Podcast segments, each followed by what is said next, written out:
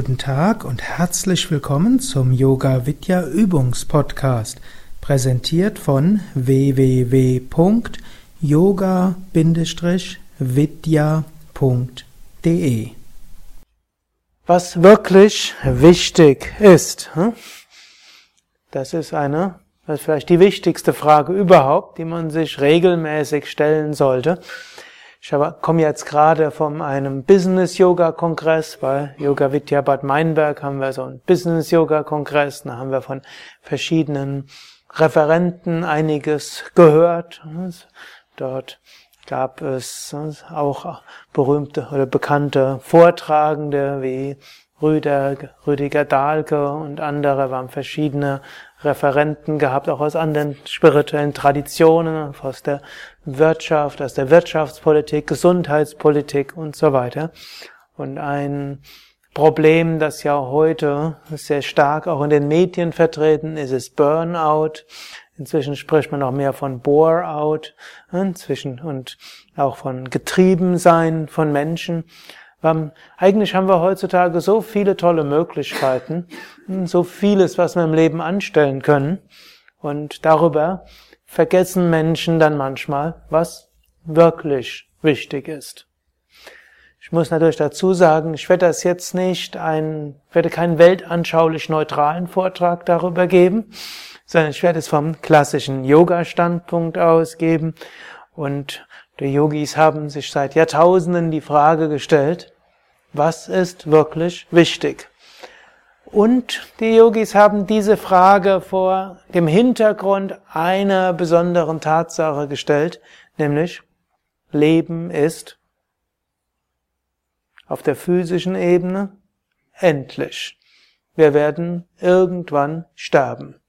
Und die Yogis sind zum Schluss gekommen, was wirklich wichtig ist, muss auch wichtig sein vor dem Hintergrund des Sterbens. Swami Vishnudevananda hatte gerne gesagt, hm, lebe dein Leben so, dass du ohne Bedauern heute abtreten kannst, hm, wenn es so geschieht, und dass du auch noch 100 gesunde Lebensjahre leben kannst und nach 100 Jahren sagen kannst, ich habe es gut gelebt nicht so einfach, beides zu leben. Manche würden sagen, wenn ich weiß, in einer Woche sterbe ich, würde ich mein Leben vollständig umkrempeln. Ankommen, ihr wüsstet, ihr würdet im halben Jahr sterben und ihr würdet euer Leben nicht und sagen, vor dem Hintergrund, dass ich im halben Jahr sterbe, werde ich genau das weitermachen wie bisher. Dann hm, habt ihr vermutlich euer Leben an wichtigen Sachen ausgerichtet. Andererseits, und wenn ihr dann überlegt, ja, stell das, ich werf das Leben um, aber angenommen, hm, im halben Jahr kommt Fehldiagnose und man lebt stattdessen noch, hm, gut, 100 Jahre klingt vielleicht etwas viel, aber 50, 70 Jahre weiter, was nicht undenkbar ist für viele der hier Anwesenden, hm, dann kann man überlegen, wenn ich noch 50 Jahre länger lebe, sind diese Umstellungen, die ich machen würde, wenn ich wüsste, ich würde im halben Jahr leben, wären die dem angemessen. Wenn wir beidem Rechnung tragen, dann können wir sagen, wir haben unser Leben so gelebt, wie wir es leben können, vor dem Hintergrund der Sterblichkeit wie auch des Lebens. Und ich werde euch öfters mal so ein paar Momente Pause geben, wo ihr überlegen könnt. Ihr könnt jetzt zum Beispiel überlegen, angenommen, ihr würdet heute Abend sterben. Wie auch immer. Hm? Werdet ihr zufrieden mit dem, wie ihr das Leben bisher gelebt habt? Wenn ihr an dem Übergang hm, zum Tod hm, einen Moment nachdenken könntet. gibt eine Geschichte, die das so ein bisschen auch verdeutlicht. In der, in der indischen Mythologie gibt es einen Yama, das ist der Todesgott. Darf man jetzt nicht wörtlich nehmen, aber hm, der, eines Tages gab, kam der Todesgott zu einem Menschen und sagte, ich nehme dich jetzt mit, es ist Zeit. Und dann sagt er, du hast mir überhaupt keine Warnung gegeben. Wie, das kannst du doch nicht machen. Ich habe so viel wichtige Dinge in meinem Leben noch zu tun. Bitte, lass mich die noch erledigen. Sagte Yama, okay, ich werde dich jetzt erstmal lassen und komm dann später wieder. Sagte hm, der Mensch, hm, aber vorher gib mir bitte ein paar Bo Warnungen, wann du kommst, dass ich mich darauf ausrichten kann sagt er mal, okay, ich werde dir drei Boten schicken. 30 Jahre später kam, oder sagen wir 20 Jahre später kam Yama wieder und sagte, es ist Zeit, ich nehme dich jetzt mit. Sagte der andere, du hast mir drei Boten versprochen. Sagte Yama, ich habe dir drei Boten geschickt. Der erste Bote war dein nachlassendes Augenlicht. Du hast dir eine Brille drüber gesetzt. Zweite Bote war dein ergrauendes Haar. Du hast es dir gefärbt. Dritter Bote war die ausfallenden Zähne. Du hast sie nicht beachtet. Jetzt ist es Zeit.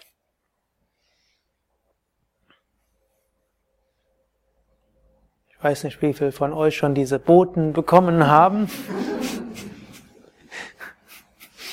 Ich habe jetzt momentan einen eigenartigen Boten gekriegt mit Augen. Ich habe ja schon seit Kindheit eine Brille. Jetzt kann ich nah nicht lesen mit Brille. Also ich kann jetzt nur noch lesen ohne Brille. Ein Signal.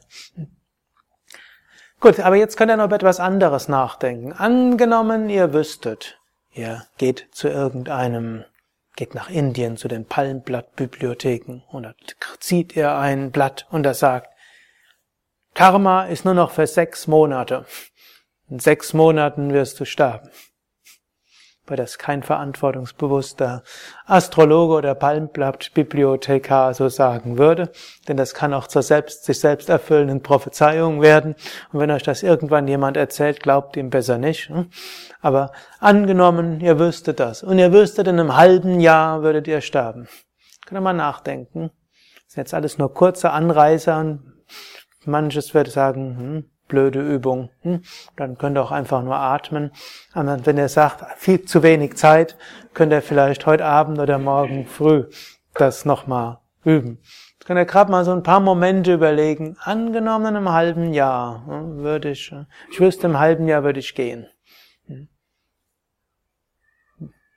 Was würde ich dann ändern? Wer was zu schreiben hat, kann auch was schreiben. Hm, kann es aber einfach nur denken. Eine nächste Übung. Angenommen, jetzt je nach Alter.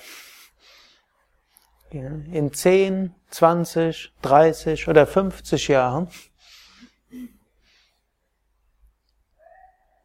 sprechen euch eure Enkel an oder die Enkel eurer Nachbarn oder die Enkel der Mitbewohnerin des Seniorenwohnsitzes hm?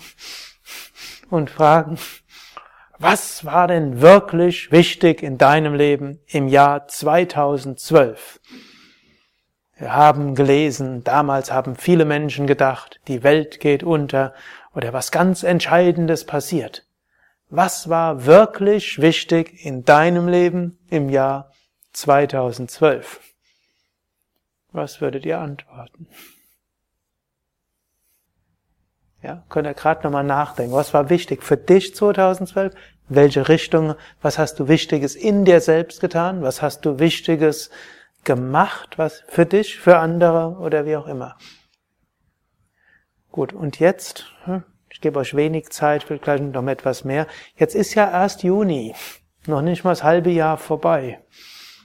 Jetzt angenommen, ihr wüsstet, in 10, 20, 30 Jahren wird euch diese Frage gestellt werden. Was würdet ihr dann noch machen? Was dann in 10, 20, 30 Jahre ihr für Wert haltet, der nächsten oder übernächsten Generation zu erzählen? Will euch jetzt noch eine kleine Anekdote erzählen aus der Mahabharata, einem der großen indischen Epen. Und dort gibt es einen Yaksha. Das ist so ein Naturwesen. Und er versperrte den Weg. Und die Pandavas wollten da durchgehen. Und dieser Yaksha hat gesagt, ich lass euch nur durch, wenn ihr mir drei Fragen beantwortet. Was ist es auf der einen Ebene? Kommt der Mensch ohne etwas und geht ohne etwas. Auf der zweiten Ebene kommt der Mensch mit etwas, verändert einiges und geht mit etwas anderem. Auf der dritten Ebene kommt der Mensch mit etwas, es verändert sich nichts und er geht mit dem Gleichen.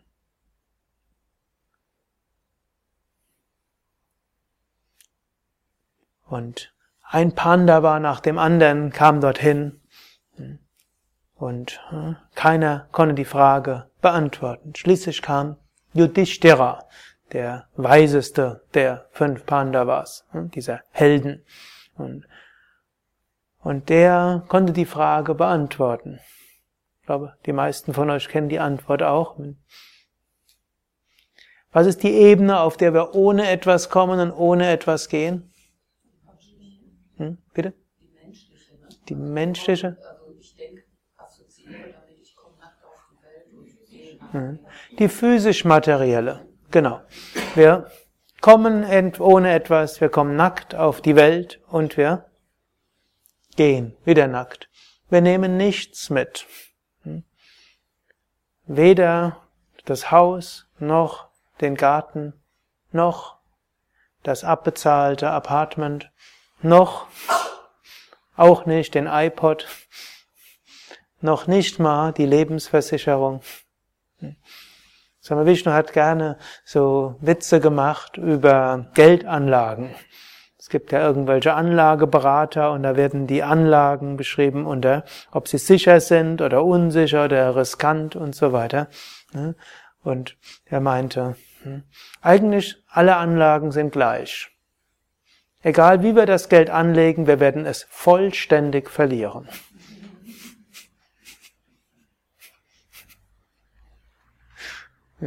Manches verliert man vor dem Tod, manches mit dem Tod.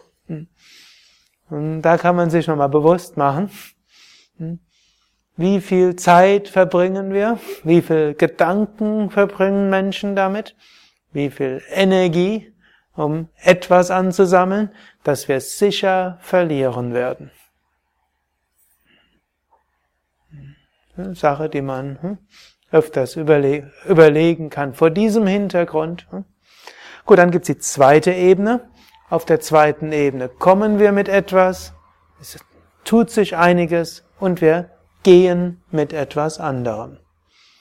Gut, damit das funktioniert, müssen wir natürlich wissen, Yogis glauben an Reinkarnation und sagen, wir, der Moment der Geburt ist nicht der Beginn des Lebens in Wirklichkeit, sondern das ist der Beginn des irdischen Lebens. Eigentlich gibt es zwei Beginne des irdischen Lebens, vielleicht sogar drei. Der erste Schritt ist die Empfängnis und dann irgendwo die Verbindung zwischen, wo die Seele in die Nähe des Körpers kommt. Dann nach etwa drei Monaten ist die Seele mit diesem Körper recht stark verbunden. Und mit der Geburt hm, ist dann Seele und Körper hm, gut verbunden. Das heißt, im Moment der Geburt gibt es dann auch allgemein Gedächtnisschwund und hm, Seele vergisst, wer sie war und hat gerade noch die Zeit, sich zu erinnern, dass es jetzt unangenehm wird und schreit. Das heißt nämlich, die Zeit vor dem Leben sei schöner, Astralwelten für die meisten, hm? angenehme Zeit. Hm? Aber dann geboren werden und dann in dieser Welt muss man atmen, es ist kalt und, und so weiter. Hm? Also, aber wie auch immer, wir kommen mit etwas und jeder, der Geschwister hat, weiß, nicht alle waren gleich. Oder seid ihr gleich wie eure Geschwister?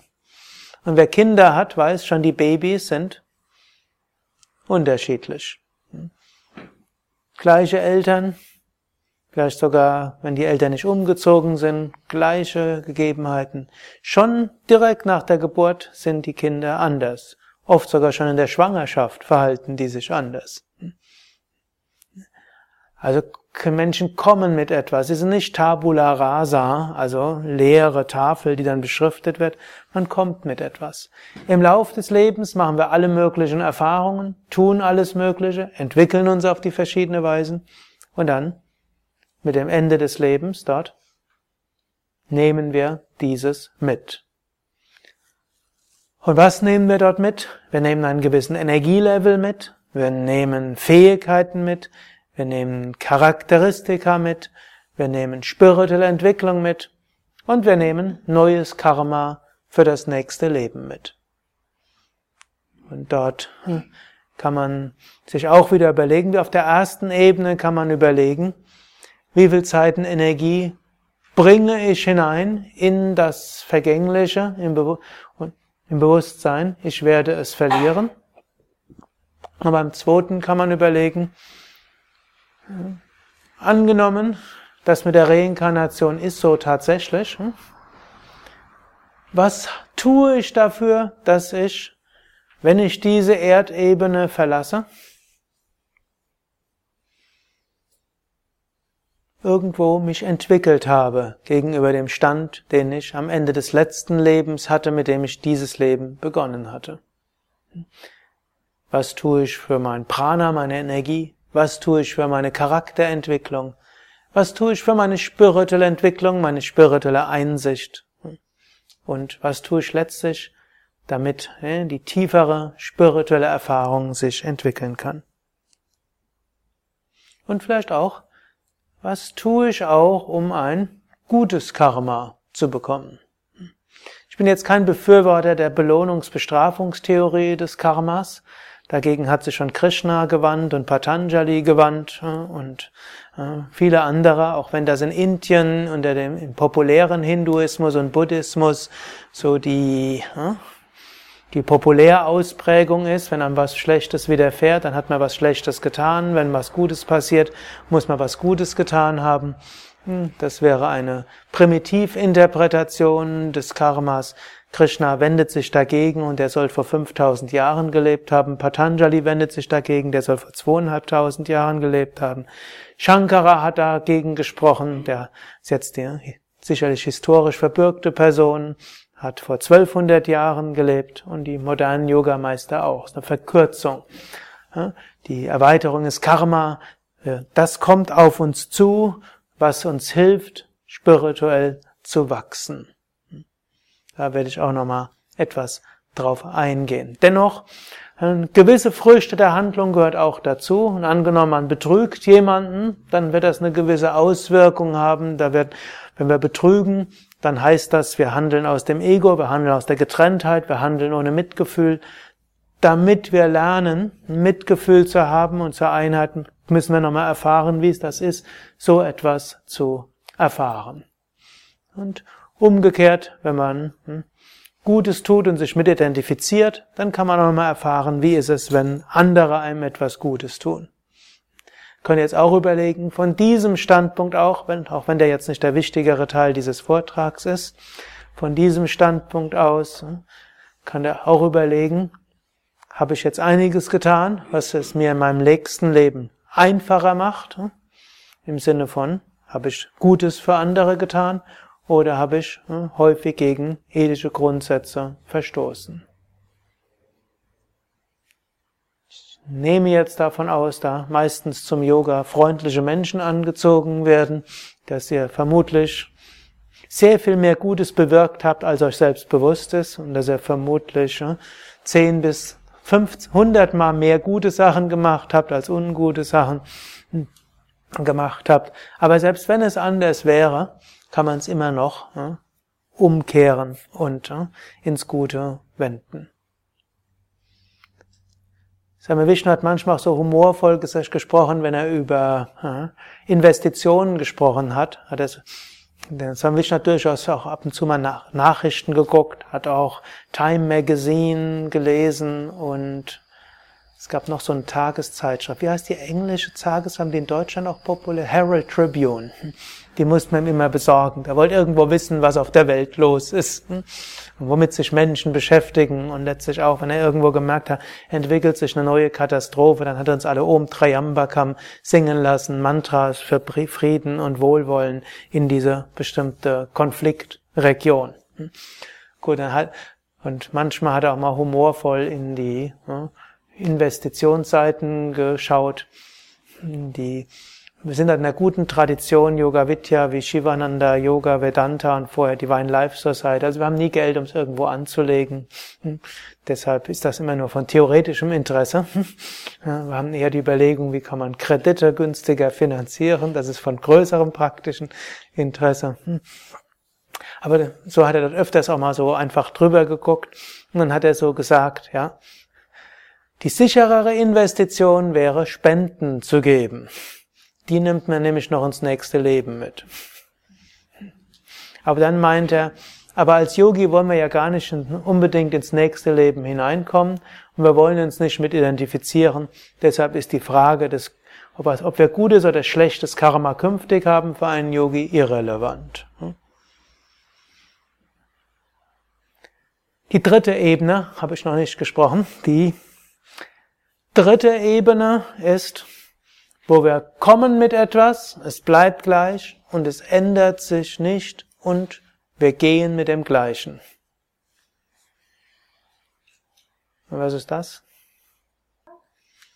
Satchitananda, Atman, Brahman, das höchste Selbst, das Göttliche oder der göttliche Kern im Menschen, das Bewusstsein, das Unbeschreibliche. Das, was eigentlich das Ich ist. Wir kommen auf die Welt, hm, sagen dann irgendwann Ich. Wir sind Bewusstsein, alles Mögliche ändert sich und am Ende des Lebens verlassen wir den physischen Körper. Und selbst wenn sich im Leben alles Mögliche geändert hat, etwas bleibt gleich. Angenommen, ihr schaut hm, mit jemand anders irgendwo alte Familienalben an, guckt dort gerade und seht dort ein einjähriges Baby und dann sagt ihr eurem Freund oder Enkel oder wem auch immer, sagt ihr, hm, das bin ich. Überlegt, was macht das für einen Sinn? Das bin ich. Bin ich hm, dieses Papier? Nein. Bin ich ein kleines Baby von einem Jahr? Nein. Spreche ich so wie dieses Baby? Nein. Habe ich die gleichen hm, intellektuellen Fähigkeiten wie dieses Baby? Nein. Sehe ich die Welt wie dieses Baby? Nein. Man kann sagen, bestimmte Charakteristika mögen ähnlich geblieben sein. Hm? Hm? Bestimmte, hm, also Gene mögen ähnlich geblieben sein. Trotzdem von dem, was dieses Baby ausmacht und was den Erwachsenen ausmacht, eigentlich wenig gleich geblieben. Sogar alle Zellen haben sich geändert. Gut, ein paar Nervenzellen sind noch gleich geblieben, aber fast alle Zellen geändert. Und sogar alle Moleküle des menschlichen Körpers tauschen sich aus in 100 Tagen. Außer Harz, Haar, Moleküle in den Haaren und in den Fingernägeln, die ein bisschen länger. Aber sollte jemand von euch mich vor über 100 Tagen gesehen haben, was hier vor euch sitzt, ist alles neu. Höchstens, die, das hier habt ihr vorher gesehen. Und hier, diesen Teil der Nägel, das ist alles, was, was gleich geblieben ist. Alles andere ist neu vom Standpunkt der Moleküle. Ah ja, die, das Hemd ist auch noch. Ja. Schon so alt. Kann man sich überlegen, wer bin ich? Hm? Alle Moleküle ausgetauscht. Hm? Bei gesunden Zähnen sogar in den Zähnen. Gut, wenn ihr Wurzelkanäle gehabt habt, dann nicht mehr. Hm? Aber ansonsten tauschen sich selbst die Moleküle in den Zähnen aus, in jedem Fall in allen Knochen. Also wenige Moleküle bleiben gleich. Aber warum und was dort am Baby dort war, hm? Das bin ich. Was bin ich? Bewusstsein. Das ist gleich geblieben. Und äh, dieses Bewusstsein war, ist und wird sein. Dieses Bewusstsein, aus dem heraus können wir leben, aus dem Bewusstsein heraus können wir in diese Welt hineingehen und aus diesem Bewusstsein können wir erkennen, was wirklich, wirklich ist. Satya Devi hat so den, einen Ausdruck genannt, Sat Chit Ananda.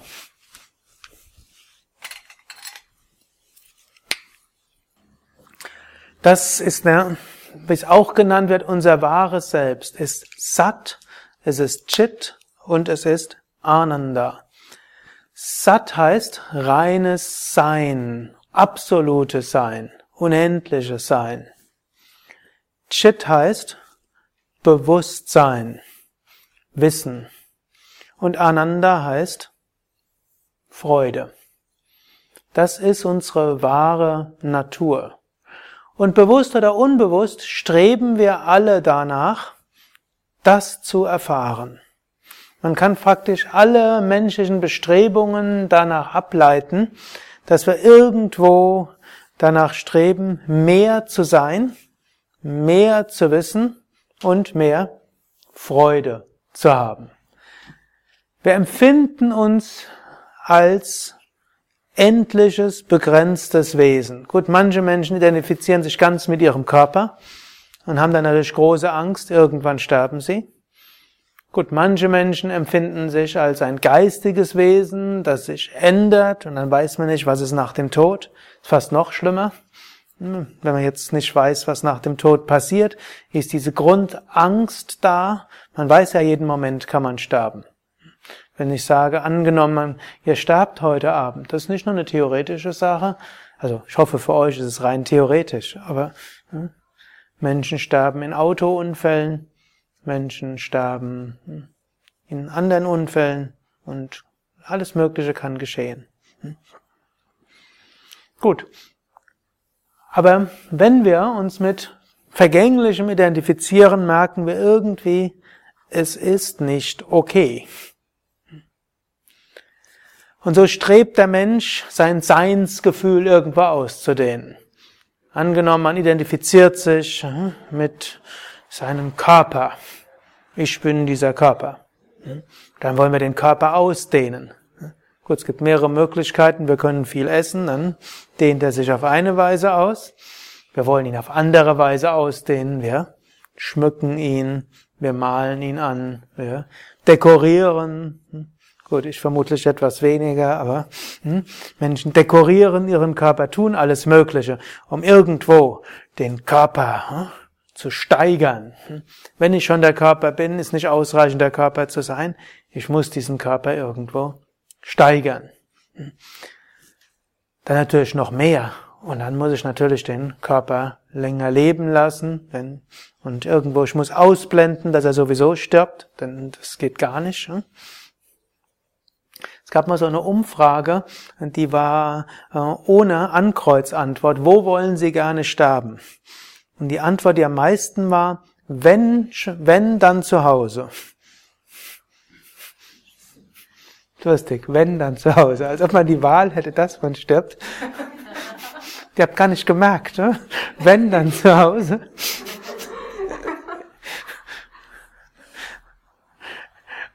Also, hm, wir werden alle sterben.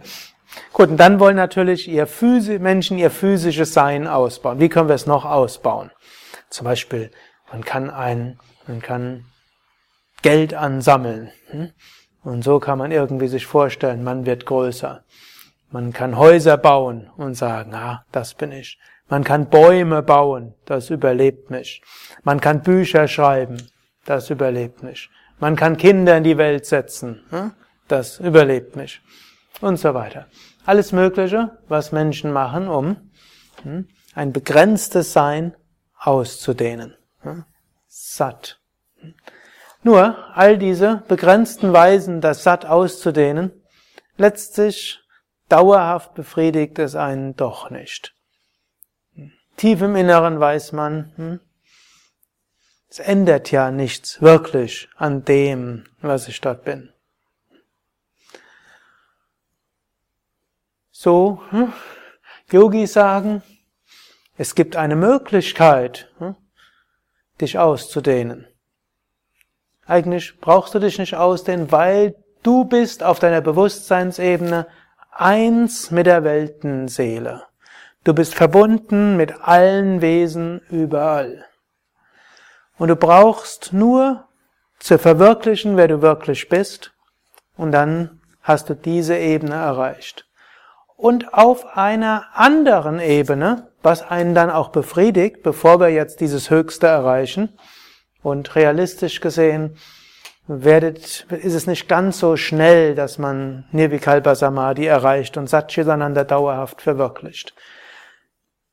Alles, was wir tun, um uns mit Menschen verbunden zu fühlen, mit Menschen verbunden zu fühlen, mit der Natur verbunden zu fühlen, mit irgendwo verbunden zu fühlen, all das hm, ist das, was im Leben wirklich zählt und befriedigt. Das, was einen von anderen trennt, ist nicht das, was einen befriedigt und was einem dauerhaft hm, Freude bereitet. Das, was einen verbindet. Hm. Daher dieses Sat. Und wir können auch sagen, immer wieder kleine Bewusstseinserweiterungsübungen. Gibt's ja viele im Yoga. Hm. In der Meditation, in den Asanas. Wenn wir einen Baum sehen, auch in Essen gibt's Bäume. Hm?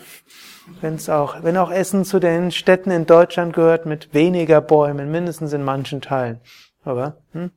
mehr im Süden und im Norden sind dann auch wieder sehr viele mehr. Aber selbst eine Zimmerpflanze. Sogar eine graue Häuserwand. Wir können unser Bewusstsein dorthin ausdehnen. Wir können uns lösen von unserem Bewusstsein und das ist etwas, was wir immer wieder tun können. Ich komme da nochmal mehr drauf, wenn ich auf Ananda zu sprechen komme.